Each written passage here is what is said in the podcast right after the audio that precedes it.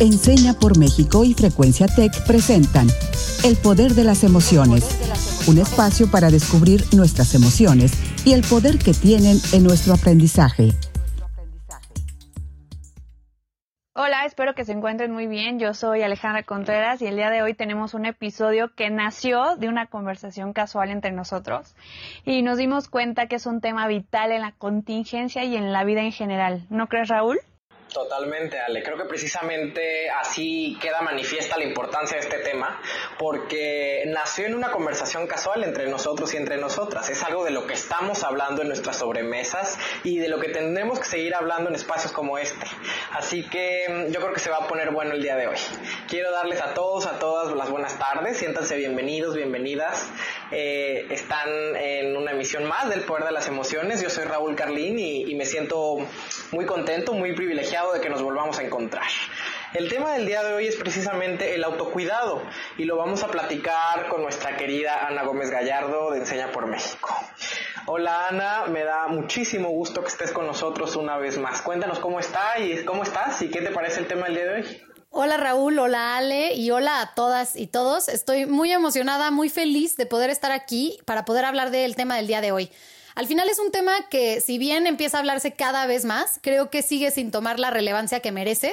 Entonces muy contenta de estar en este espacio y pues muchas gracias Ale y Raúl.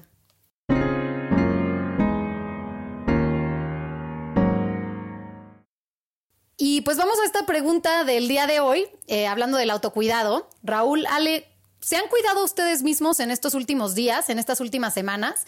¿Y cómo lo han hecho? Cuéntenos procuro autocuidarme, casi siempre intento darme esos breaks o tener un día libre y hacer todo lo que me gusta, pero hay momentos en los que no me funciona y les voy a explicar por qué. En teoría yo organizo todo para que ese día suceda. Pienso, no voy a abrir mi computadora, no haré nada del trabajo, pero mi cabeza comienza a decir, ¿y si vamos avanzando en la reunión de la siguiente semana? En la tarea de la maestría, en esto, en otro, y boom, ya se acabó la tranquilidad y yo consideraba que en mí eso era normal y, que estaba habituada a eso porque me gusta estar ocupada, tener cosas que hacer. Pero recuerdo mucho que un sábado en la tarde yo estaba haciendo cosas del trabajo y se acercó mi hermano y me preguntó, ¿y cuándo hay tiempo para divertirse? Mi primera reacción fue, es muy fácil decirlo, tú tienes 13 años, pero me di cuenta que tenía un punto muy, muy importante. Tiene un punto muy, muy importante, efectivamente, que es esta idea de que mm, cuando nos volvemos adultos, Em, debemos dejar de tener espacios para nosotros mismos, para divertirnos, para pasarlo bien, ¿no? Para apapacharnos a nosotros mismos. Esa palabra tan linda, el apapacho, que es de hecho de origen náhuatl y que, y que significa palmadita cariñosa, ¿no? O abrazo del alma. ¿Cuándo nos abrazamos? ¿Cuándo abrazamos nuestra alma? Creo que es una pregunta relevante. Y así como tú, Ale, yo también quisiera contarte y, a Ana también, que para mí esta pandemia ha sido la prueba de fuego para, para esta habilidad, porque es una habilidad, el autocuidado es una habilidad. Y creo que la he venido desarrollando conscientemente los últimos dos años. De hecho, también les quiero contar con mucha alegría que esta semana me gradué del programa de liderazgo y aprendizaje de Enseña por México. Soy oficialmente egresado o alumni a partir de hoy. Y lo, y lo menciono porque em, con este proceso hice también una reflexión en retrospectiva sobre cuáles han sido mis avances, qué aprendí en estos dos años de programa. Y la verdad es que dividí esos aprendizajes en dos dimensiones muy claras. La dimensión profesional, sobre la que les puedo contar quizá en otro programa, y la dimensión personal, que de alguna manera por supuesto que también está entrelazada em, con la profesional. Pero el avance más significativo que reconozco en esta dimensión personal es sin duda el autocuidado. Me considero, como tú, Ale, una persona muy proactiva y a pesar de que esto que menciono lo considero como algo positivo, como una cualidad, como una virtud, en no pocas ocasiones por querer estar en todo, en múltiples proyectos, eh, trabajándolo absolutamente todo me extralimitaba, trabajando más allá de mis propios límites, que en aquellos momentos esto debiera ser un escándalo, ni siquiera era capaz de identificar. Y eso inevitablemente ponía en jaque a mi cuerpo, a mi mente, a mi estabilidad emocional o inclusive a mi salud mental.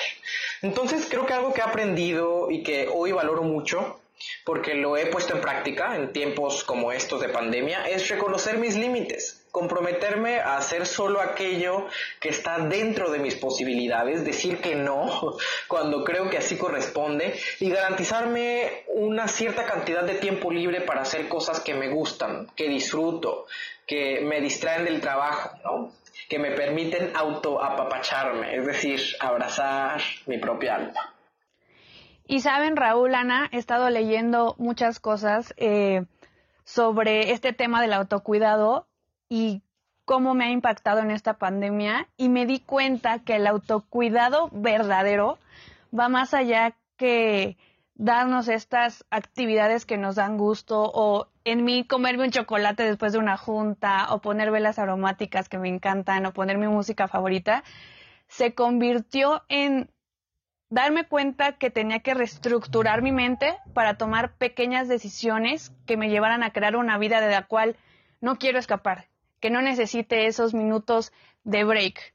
Creo que me he dado cuenta de esa transformación que, que necesito hacer por justo esta parte que dice Raúl, por salud mental. ¿Tú cómo lo has vivido, Ana? Pues es un tema que llevamos tocando desde el principio de, este, de este programa y les agradezco Raúl y Ale por compartir. Creo que es importantísimo ahorita que estamos viviendo este tiempo de distanciamiento social, hablar de este tema, hablarlo tal y como es. No siempre es fácil eh, autocuidarse. Incluso podemos haber ya dicho, es que esta es la forma en la que yo tomo decisiones y llega la siguiente semana y nos carga algo y decimos, no, híjole, no, no era como yo lo creía, yo ya tenía todo esto resuelto y ahora no lo tengo. Y puede eso eh, ser rápidamente transformarse por una conversación o incluso por algo que estamos viviendo, incluso en los ciclos que estamos viviendo en la vida podemos rápidamente cambiar de humor. Y por eso es que es tan importante hablar de este tema. El autocuidado se define como las decisiones o las acciones que el individuo realiza en beneficio de su propia salud. Pero también existe una cosa que se llama la teoría del autocuidado que fue creada por Dorotea Orem, que es una enfermera, profesora e investigadora estadounidense, que en 1994 definió esta teoría como una actividad aprendida, dirigida hacia nosotros mismos y hacia los demás, con el fin de, conseguir un bienestar. No solamente salud, sino bienestar, que se hable de una forma más integral. El autocuidado nos lleva a sentirnos más integrales, más completos. Las actividades de autocuidado son cruciales, no solo para la salud física, sino también y sobre todo para nuestra salud mental. Al fin y al cabo, nos permite reconocer nuestras necesidades, tanto físicas como mentales y emocionales, y saber que hay algo que podemos hacer para mejorar la forma en la que vivimos, que nosotros tenemos una capacidad de transformar esas cosas que pueden ser actividades tan básicas que les voy a invitar ahorita a hacer a todas y todos. En este momento, inhalar, exhalar, soltar la mandíbula, relajar el ceño, mueve tus hombros, tu cuello. Y luego también empezar a pensar en actividades más complejas, como observar tu sueño, tu digestión, tu apetito, meditar para conectar con tu espiritualidad, hablar de tus problemas, de tus inquietudes con otras y otros. Al final, poner en práctica el autocuidado nos ayuda a promover pensamientos más positivos, a potenciar una mejor relación con uno mismo, lo que mejora considerablemente el autoestima. Algunas cosas que podemos hacer para empezar a cuidarnos más a nosotros mismos en estos días que estamos, los que sigamos encerrados, como si los que ya estamos empezando a salir. ¿Qué cosas podemos hacer? Pues bueno, reconocer tus logros. Raúl, muchas felicidades por ser parte ahora de este movimiento alumni de Enseña por México. Hay que reconocerlo y celebrarlo. Mantenernos activos, comer bien, recompensarnos y celebrar cada día por los avances que consigamos. No tenemos que sentirnos bien porque conseguimos 10. Cada uno vale y eso es importante que lo celebremos. Aceptar los cumplidos. Si te da puro un simple gracias, funciona. Somos buenísimos como mexicanos que nos dicen algo y regresamos con sarcasmo. No, acepta los cumplidos que se te dan y está bien aceptarlos. Acepta también las críticas constructivas que te permiten crecer como persona. Perdónate a ti mismo por tus errores o fracasos. Al final forman parte de tu aprendizaje. No te compares constantemente con los demás. No malgastes tu energía en eso. Son simples consejos que podemos seguir hoy mismo, podemos empezar a hacer y que nos van a ayudar a cuidarnos y a apapacharnos a nosotros mismos.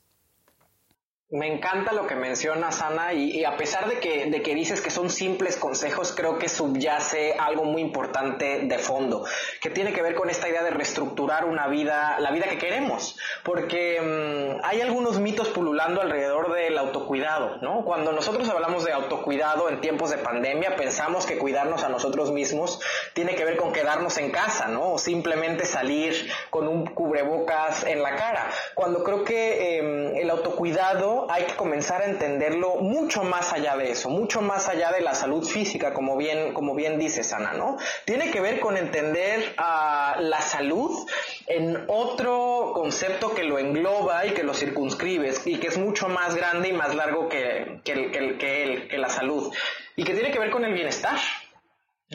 El bienestar que, que, debería englobar mucho más allá que el apapacho em, ligero, o sea, que, con el que tiene que ver con, con, solo comer un chocolate o escuchar tu música favorita, como bien mencionaba también Ale, ¿no? No, no, me quedo con esta frase que ella menciona. Apapacharse, autocuidarse, no, no solo tiene que ver con reconocer qué es lo que te gusta y darte tiempo para eso, sino comenzar a reestructurar una vida de la que no queramos escapar. Entonces, para ir también desbloqueando estos mitos que pueden estar alrededor de esta idea, los, los, invito, las invito a Ana, a Ali a todos, a todas en su casa, a que vayamos a esta nuestra sección que nos encanta, a todos, a todos, desbloqueando mitos. Desbloqueando mitos.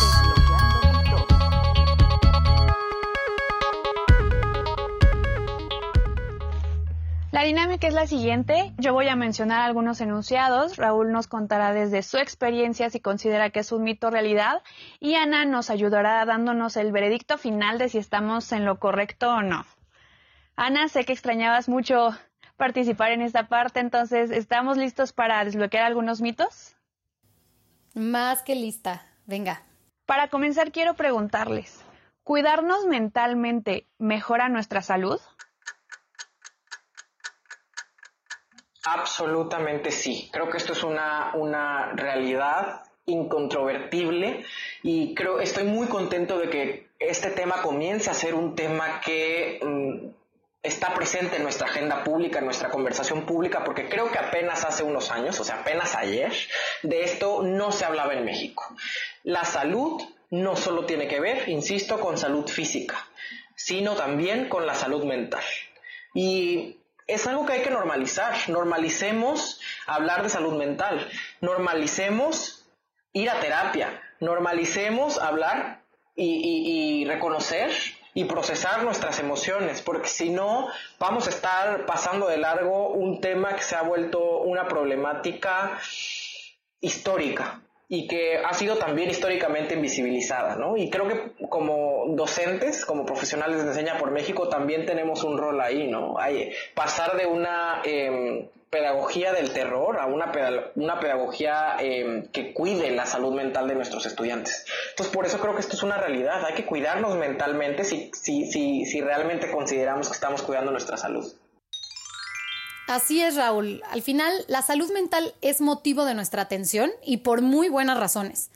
Les voy a contar algunos, algunos datos solamente para hacer referencia a cómo se ve en la parte técnica, pero según un informe de la Organización Mundial de la Salud, el autocuidado responsable permite la prevención de los casos de infarto, de diabetes tipo 2 en un 75% y reduce los casos de cáncer en un 40% incluso ayudarte a mantener una independencia a, medida que envejeces.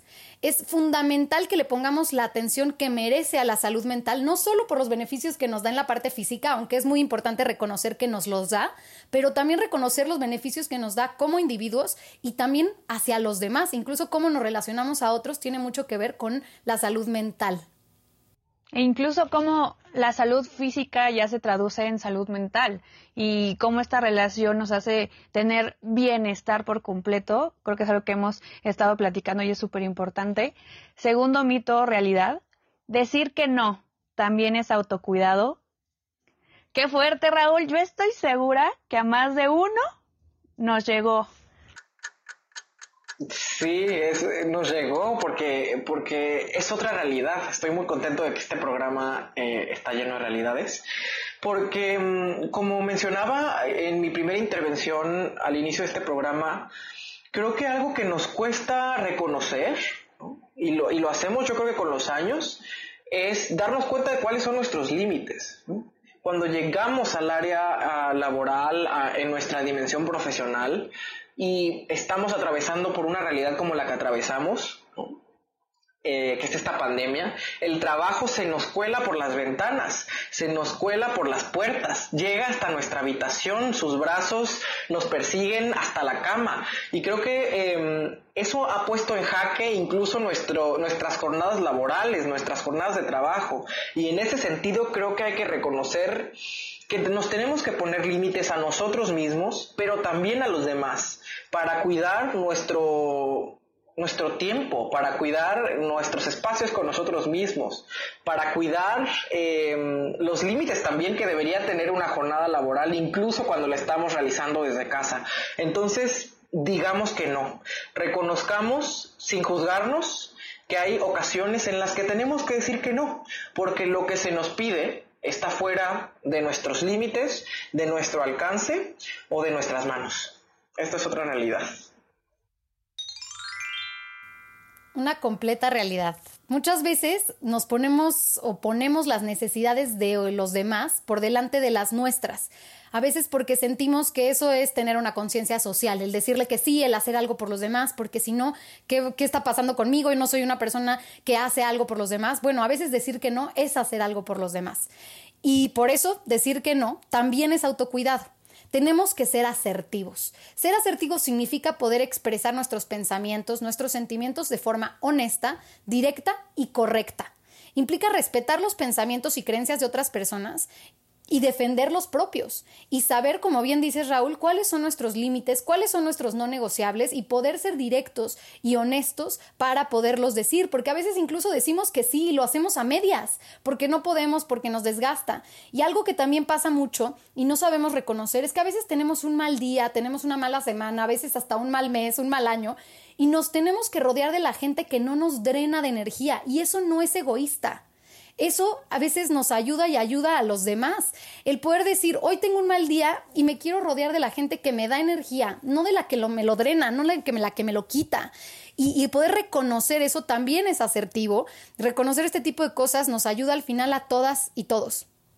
A veces buscamos tanto ayudar a los demás que nos quedamos vacíos. Creo que también se vale ponernos como prioridad y es algo que ya tenemos que hacer hacer este análisis de, nuestros círculos, con quienes nos rodeamos y cómo impactan en nuestra vida. Siguiente duda existencial que quiero resolver con ustedes. Los niños no tienen por qué practicar el autocuidado. ¿Para eso están sus papás? Bueno, no se nos podía pasar el programa sin que tuviéramos por lo menos un mito que desmentir. Este es un mito. O sea, creo que los niños también tienen que practicar el autocuidado los papás están y las mamás están para enseñarles a autocuidarse. O sea, creo que es, una práctica que nosotros tenemos que ir aprendiendo desde que somos infantes, porque de lo contrario, crecemos y nos damos cuenta que sencillamente no sabemos autocuidarnos. Entonces, esa es la importancia de que los niños, las niñas aprendan desde edades tempranas a velar por sí mismos. Así es, Raúl. Entre más tomemos esta responsabilidad como adultos de fomentar con nuestras palabras, con nuestras conductas, con la forma en la que estamos y convivimos con los niños y con las niñas, pues va a ser mucho más fácil también trabajar este tema del autocuidado. Cada niño tiene que entender que es único, que es valioso, que es valiosa que merece ser querido y querida, que es capaz de cuidarse a sí mismo y a sí misma, que podemos estimular su cuidado personal con diferentes estrategias para que también vaya construyendo esta habilidad que decíamos al principio. El autocuidado no es algo que se nos da y bueno, aquí está, ya lo entendiste. Es algo que tenemos que estar fomentando y tenemos que estar desarrollando. Y si desde niños sabemos que es una habilidad que tenemos que desarrollar, entonces también vamos a encontrar caminos propios para hacerlos, porque también el autocuidado no es una fórmula que funciona para todos y todas. Es una cosa que va a funcionar para algunos y algunas estrategias funcionan. Les voy a dar algunas para que puedan tener una referencia.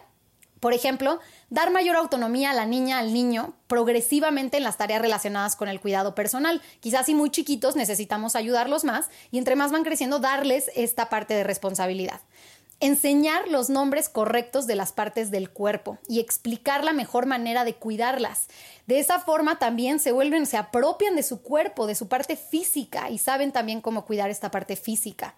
Evidenciar la sensación de bienestar que nos genera el autocuidado, disfrutar de las cosas saludables que puede ser desde el ejercicio hasta comer bien, enseñar que esas cosas son disfrutables y nos hacen sentir mejor destacar las cosas especiales y únicas que tienen las niñas y los niños para también fomentar esta parte de la salud mental. Nuestro espacio, nuestro hogar tiene que ser nuestro lugar seguro al que queremos regresar, en el que queremos estar y para eso también hay que construir un lugar en el que el niño y la niña se sienta valorado.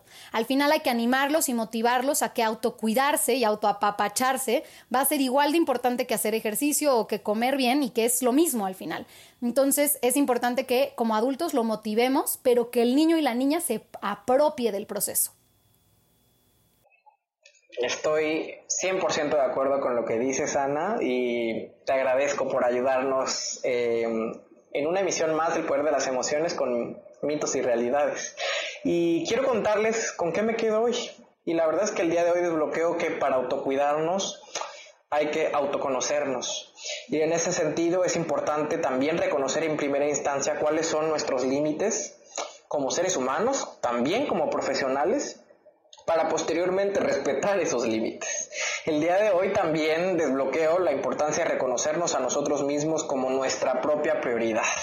Por ahí ya le decía, se vale ponernos como prioridad. Yo iría más allá de eso, no solo creo que se vale, creo que es nuestro deber que siempre es importante encontrar aquello que nos gusta hacer y que nos permitamos hacerlo, darnos tiempo para cantar, para bailar, para cocinar, para comer lo que nos gusta, para tomar una copa de nuestro vino favorito, para leer un libro, para hacer ejercicio, entre otras cosas. Démonos la oportunidad de darnos afecto a nosotros mismos. ¿Qué es lo que hace tú, querida Ale? También me resuena mucho esta parte de los límites, de lo esencial que es poner límites sanos que nos permitan alcanzar nuestros objetivos, pero no sufrir en el intento de lograrlos. También recordar, me acuerdo mucho de esta analogía que, me decía un amigo, no solamente disfrutar cuando llegas a la cima de la montaña, sino disfrutar todo el camino y analizar qué puedo hacer para sentirme más pleno en ese proceso. También creo que es muy importante y valioso que estos temas ya se estén dando con la familia, con los amigos, con los compañeros de trabajo, como nosotros que salió de la nada. Pero es que todavía hay mucha gente que les cuesta o nos cuesta mucho trabajo decir necesito parar. Incluso llegamos a sentir culpa y creo que es más por esta idea de que estamos acostumbrados a aplaudir la productividad, pero no el autocuidado tenemos que darnos cuenta que sí es importante tener orientación a los objetivos, pero también ponernos como prioridad. ¿Tú qué es lo que hace el día de hoy, Ana? Pues eso, eso mismo que dices, Ale, a mí me resuena mucho. Yo siempre escucho esa vocecita de no estás haciendo lo suficiente constantemente. Y creo que hay que apagar esa voz y saber que lo que estás haciendo es suficiente porque es lo que estás haciendo. Y también ayudarse de otros. Por ejemplo, yo en las últimas semanas, para poder ayudarme, incluso tuve que empezar a ir a terapia, a tomar un curso de balance hormonal, de un plan de alimentación, porque no tenemos que hacerlo solas y solos. Podemos acompañarnos de otras y otros para poder llegar a este autocuidado y este autoapapacho, aunque sea personal, nos pueden ayudar y podemos generar comunidad para hacerlo en conjunto y callar todos juntos a esa voz sistémica que nos está hablando todo el tiempo de, de ser más productivos, parar, eso es lo que también aprendo, hay que parar y lo dijiste tú al principio, Ale, y me encantó esta parte de no parar porque no disfruto mi vida, ¿no? No porque me quiero dar un break y me quiero escapar. No queremos esa vida, queremos una vida en la que estemos disfrutando plenamente y nos sentimos completos donde estamos. El trabajo no es una cosa de un día, no es una cosa de una semana, es una cosa constante y por el resto de nuestras vidas tenemos que poner esta prioridad en nosotros y también fomentar en niñas, en niños y en las personas que nos rodeen que lo hagan. Si vemos que están estresados, si vemos que se están metiendo a estos lados, este, este, oscuros en el que quizás nos están cuidando, también podemos ser personas que hagan esta referencia y motiven a los demás a hacerlo y que seamos un, al final como México un país en el que realmente podamos ser también referencia en cuidar la salud mental de todos para el bien y el bienestar de la comunidad en general. De acuerdo, Ana, Ale, muchas gracias. Y quiero dejar también esta reflexión a la audiencia. El día de hoy les voy a dejar con dos preguntas. La primera es, ¿Qué vas a hacer a partir de hoy para construir una vida de la que no te quieras escapar? Y la segunda es, ¿qué vas a hacer hoy para apapacharte? Y la frase del día es la siguiente. Las palabras más antiguas y cortas, sí y no, son las que requieren más reflexión. Pitágoras.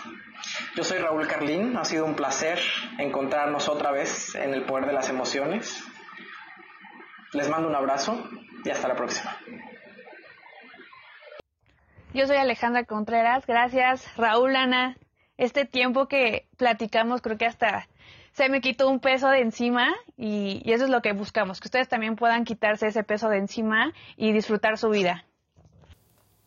Y yo soy Ana Gómez Gallardo, fue un gusto estar en este espacio y les recuerdo nuevamente, inhalen y exhalen. Saludos. Esto fue El Poder de las Emociones, un espacio para descubrir nuestras emociones y el poder que tienen en nuestro aprendizaje. Un programa producido por Enseña por México y Frecuencia Tech.